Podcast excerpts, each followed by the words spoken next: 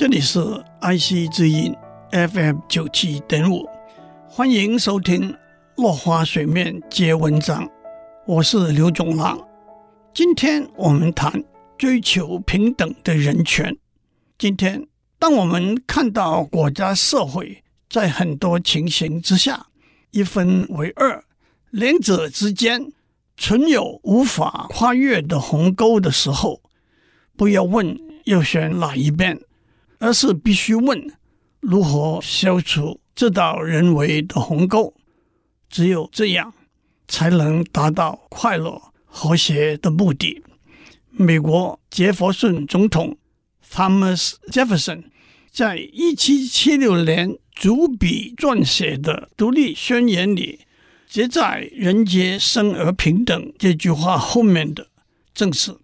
他们皆被赋予若干不容侵犯和剥夺的权利，包括生命、自由和追求快乐的权利。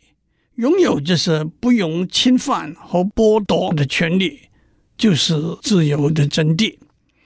近代历史里头最显著也最沉重的例子，无疑是种族歧视。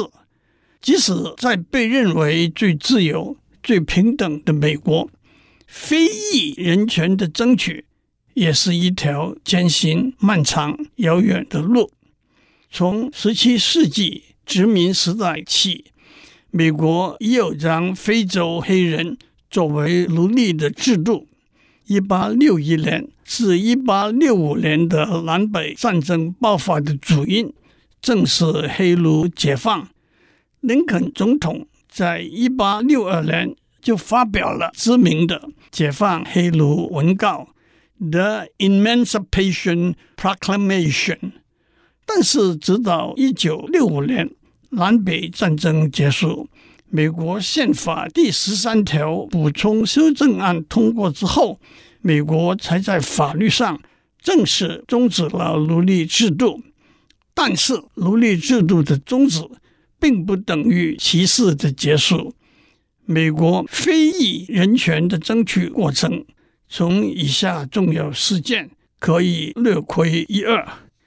美国棒球大联盟已经有一百年历史，直到一九四七年才出现第一位非裔球员 Jackie Robinson。一九五五年，阿拉巴马州首府。Montgomery 城的黑人女性罗莎·派克斯 （Rosa Parks） 在公车上拒绝让位给白人乘客。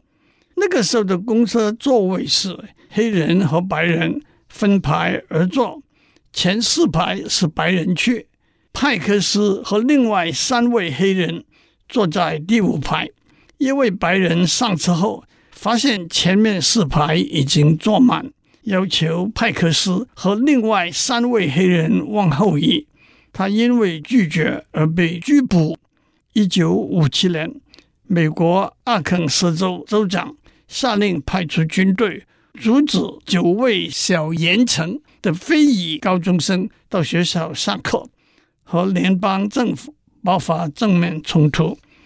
一九六三年，美国非裔人权运动领导者。马丁·路德·金恩 （Martin Luther King Jr.） 在华盛顿特区带领四万人游行，发表有名的“我有一个梦”演说，却不幸在一九六二年遇刺身亡。下次我们谈追求平等的人权。